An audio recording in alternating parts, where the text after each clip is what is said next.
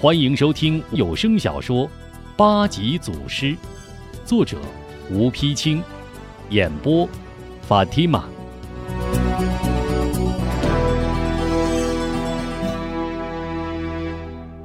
边许二贼突然率兵进了沧州城，沧州守备张雄一听慌了手脚，急忙迎出守备府。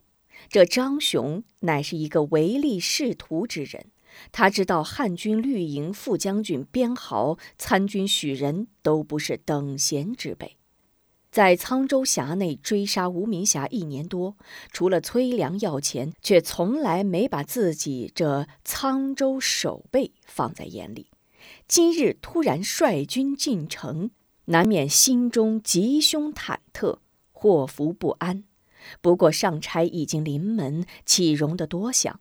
张雄急匆匆迎至府门，恭恭敬敬单袖下拜。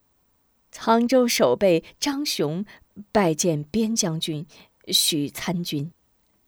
然而边豪、许仁对张雄的恭敬却并不理睬，甚至连鼻子哼都不哼，满脸怒气，径直进府。张雄莫名其妙，不敢多言，紧随其后进了守备大堂。一进大堂，边豪怒冲冲坐上正位，啪的一拍惊堂木：“大胆张雄，你可知罪？”张雄哪见过这阵势，吓得扑通跪倒，一时不知所措。小人不知，请大人明示。边豪从鼻子里哼了一声。无名大盗，还有那个不知名的疯婆子，在你辖内逞凶十多年，却从未禀报。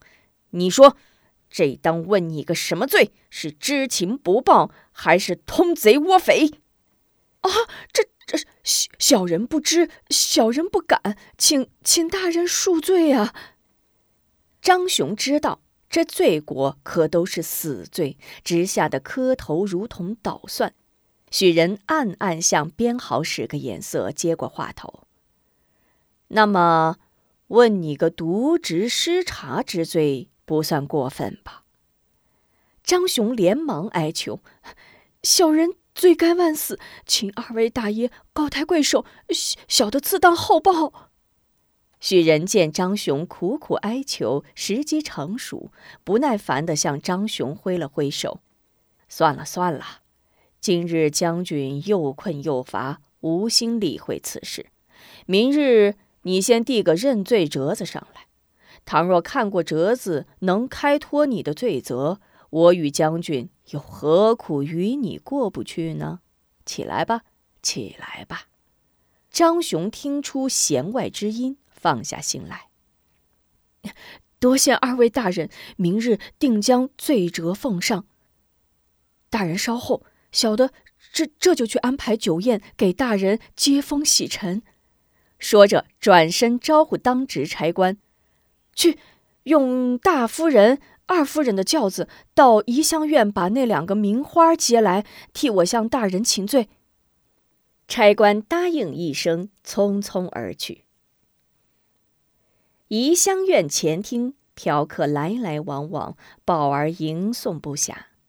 守备府两名差人大摇大摆进来，宝儿连忙迎上：“哟，两位军爷，您先请坐，我这就去叫姑娘们来伺候您。”春绿、秋红，你们快！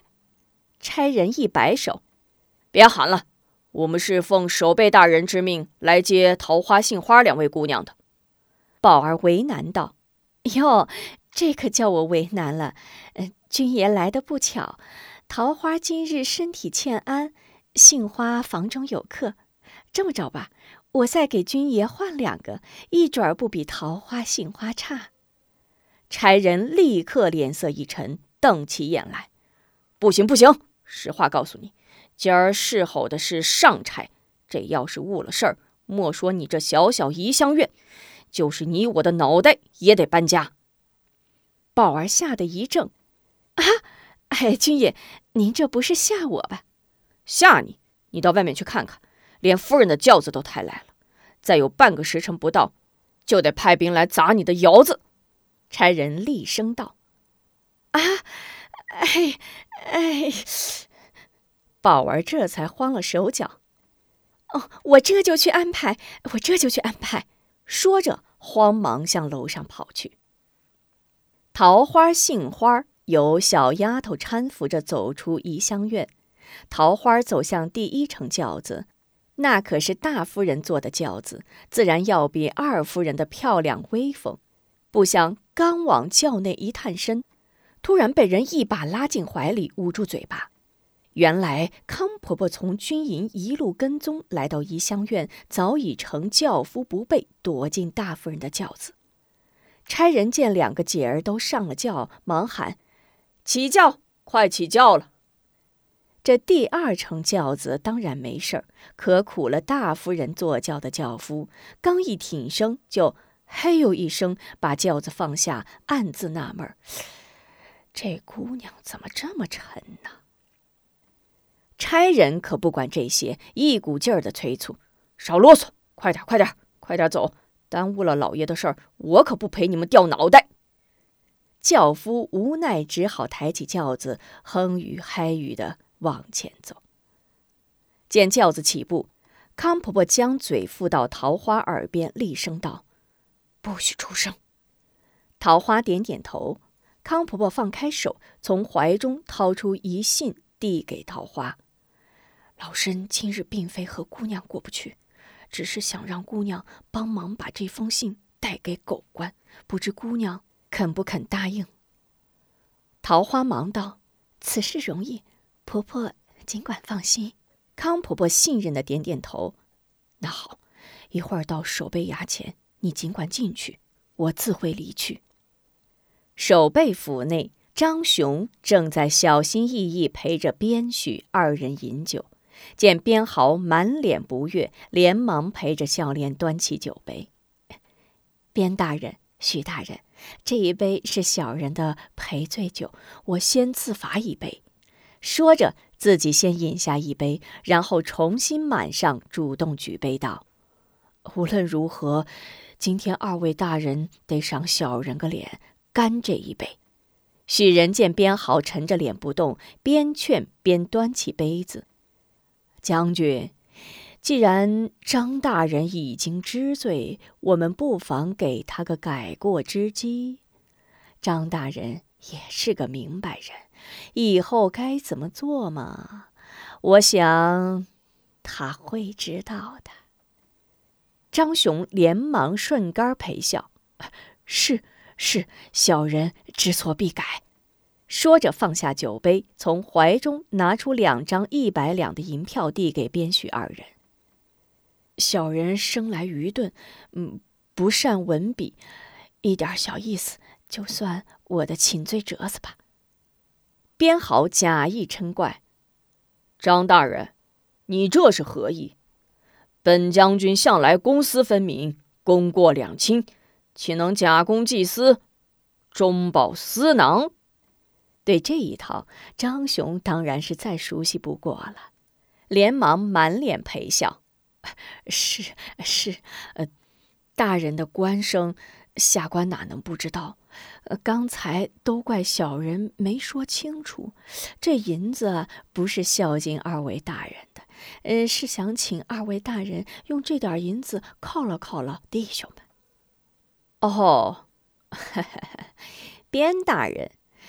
既是靠军，那就不能辜负张大人这番美意了。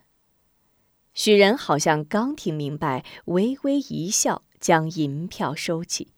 见了银票，边豪也已面露笑容，一边收起银票，一边道：“好吧，靠军之举，本官自然赞成。那我就替弟兄们谢过张大人了。”不敢，不敢。小意思，小意思。张雄受宠若惊，连忙举起酒杯。二位大人请。三人共同饮下，喜笑颜开。张雄正在给边豪斟酒，不小心将酒溅在边豪的手上。见边豪不但没发火，而且动都没动，心中奇怪，抬头一看，原来边豪正在两眼直勾勾的。望着门口愣神儿，急忙回首门口，只见桃花、杏花二姑娘飘然而至。张雄急忙放下酒壶：“好，好，好，二位姑娘来的正是时候，真是酒过三巡遇人来呀！二位大人，这就是沧州有名的青楼双花，前面的叫桃花，后面的叫杏花。”边许二贼一见姑娘，顿时魂飞魄散，不由自主站起身来。张雄连忙上前招呼：“二位姑娘。”赶快过来见过二位大人，这位是京师汉八旗绿营副将军边大人，这位是京师汉八旗绿营参军许大人。小女子见过边大人、许大人。二女稳稳上前，各施一礼，不等礼罢，早被二贼拉到身边，顿时推杯把盏，气氛哗然。酒至半酣。边豪按捺不住，轻轻推开桃花举在嘴边的酒杯，一把将桃花搂在怀里。桃花撒娇道：“ 将军，你可真是个急性子，再喝两杯嘛。”边豪淫笑着摇了摇头：“酒不醉人人自醉嘛，哈哈，本爷早已醉了。”哈哈哈哈说着，搂起桃花，站起身来。张雄见机，连忙嬉笑献媚：“桃花姑娘，既然将军已经醉了，那就快扶将军房中歇息吧。”桃花搀住边豪，回头告诉杏花：“妹妹，你陪许大人多喝几杯，我先和将军去了。”杏花点头一笑：“知道了，姐姐走好，将军走好。”边豪淫邪的看了一眼杏花。嗯，好甜的小嘴儿，改日也再让你陪。哈哈哈哈哈！桃花扶边豪离席，没走几步，从袖中掉出一信。许人眼尖，立刻告诉桃花：“桃花姑娘，你看那是什么东西掉了？”姑娘一愣，低头一看，是康婆婆的信，赶紧拾起。哎 哟，多谢许大人，是一封信，不是许大人眼力好就丢了。边豪伸手抢过信来，盯着桃花笑问：“八成是哪位公子哥写来的情书吧？许大人念念，看是哪个情哥哥写的，好让大伙儿开开眼。”哈哈哈哈！说着，顺手将信扔给许仁。许仁笑着接过信来，一看封皮，立刻沉下脸来，嘴里念叨着：“边许二贼手。”突然一指桃花：“谁是边许二贼？是边大人和我。”边豪闻听，立刻翻脸：“臭婊子，你好大胆！”一甩手将桃花摔倒在地，桃花吓得浑身发抖，急忙跪下。将将军息怒，将军息怒，这不干奴家的事儿。边豪哪里有心听桃花解释，转身面向许仁，念念信里写的什么。许仁抽出信瓤，一字一顿念道：“狼狈在此等，老娘进京城，捉得屯犬子，归来祭英灵。”边豪不听则罢，一听立刻火冒三丈，一把将桃花揪起，随之一搡，抽出随身佩剑：“臭婊子，快说，这是怎么回事？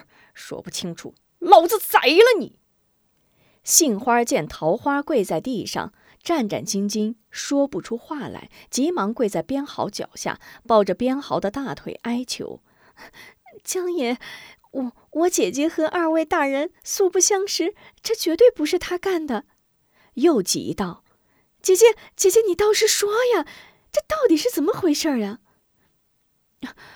刚才，刚才张大人派人到怡香院接我们，我一上轿就见轿里坐着一个老婆婆，吓得我刚要喊，就被她捂住了嘴，然后就把这封信塞给我，让我交给二位大人。信上写的什么，小女实在不知，也没敢给，也没敢交给二位大人，请请二位大人明断。桃花哭哭啼啼诉说一遍，边豪的怒目慢慢转向张雄。张大人，张守备，这么说，是你的事儿。啊！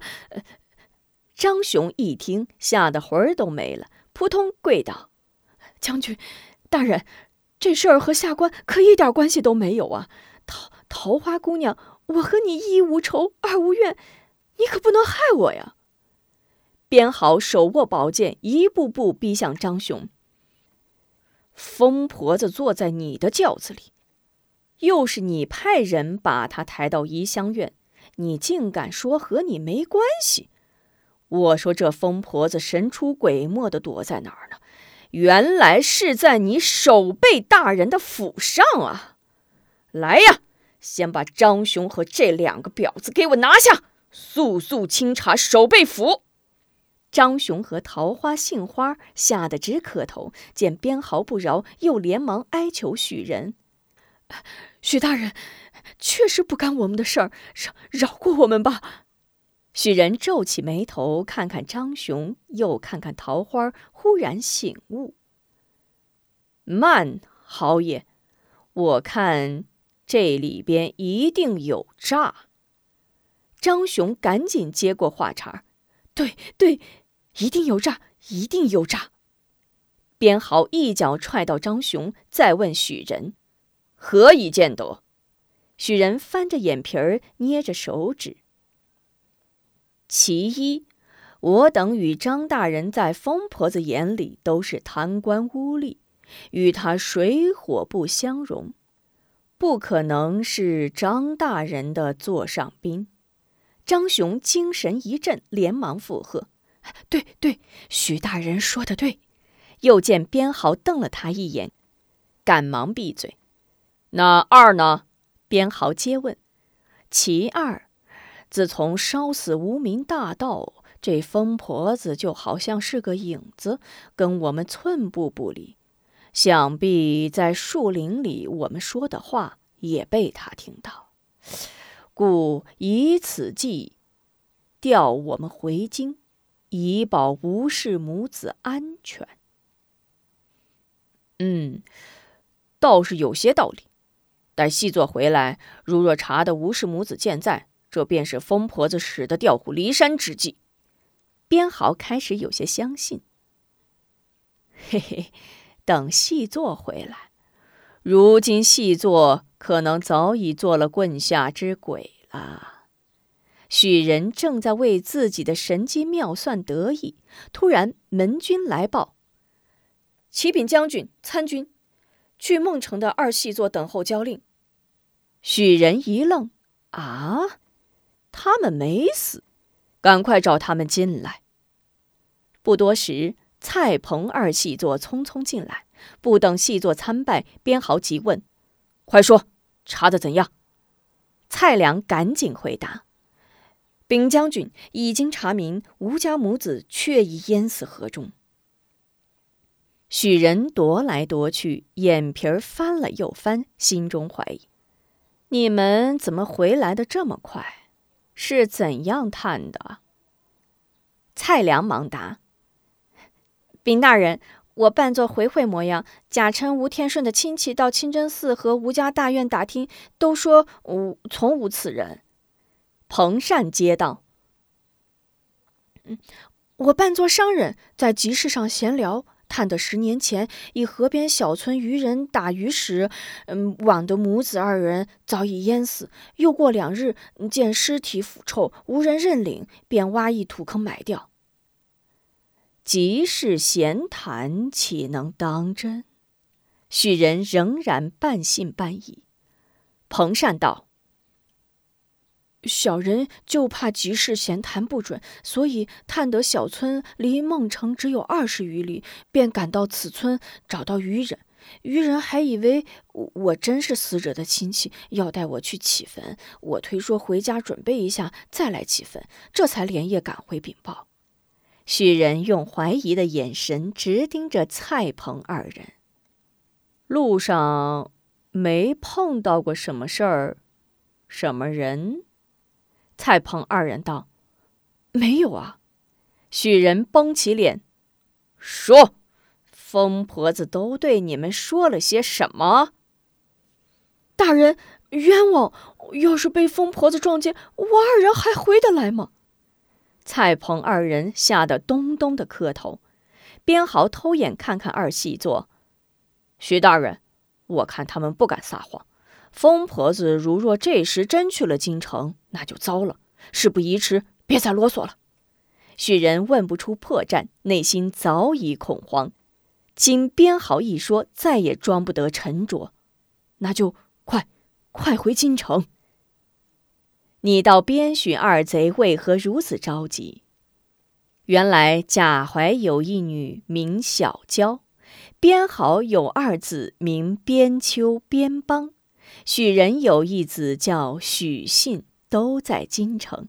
康婆婆信中明确写道：“狼狈在此等，老娘进京城，捉得屯犬子归来祭英灵。”明摆着说要到京城去把他们的子女抓来祭奠无名，怎能不慌？慌忙中再也顾不上地下跪着的一干人等。困乏的兵士们在睡梦中被赶起来，一时不知发生何事，人喊马嘶，营帐沸腾，一片混乱。请您继续收听八级祖师。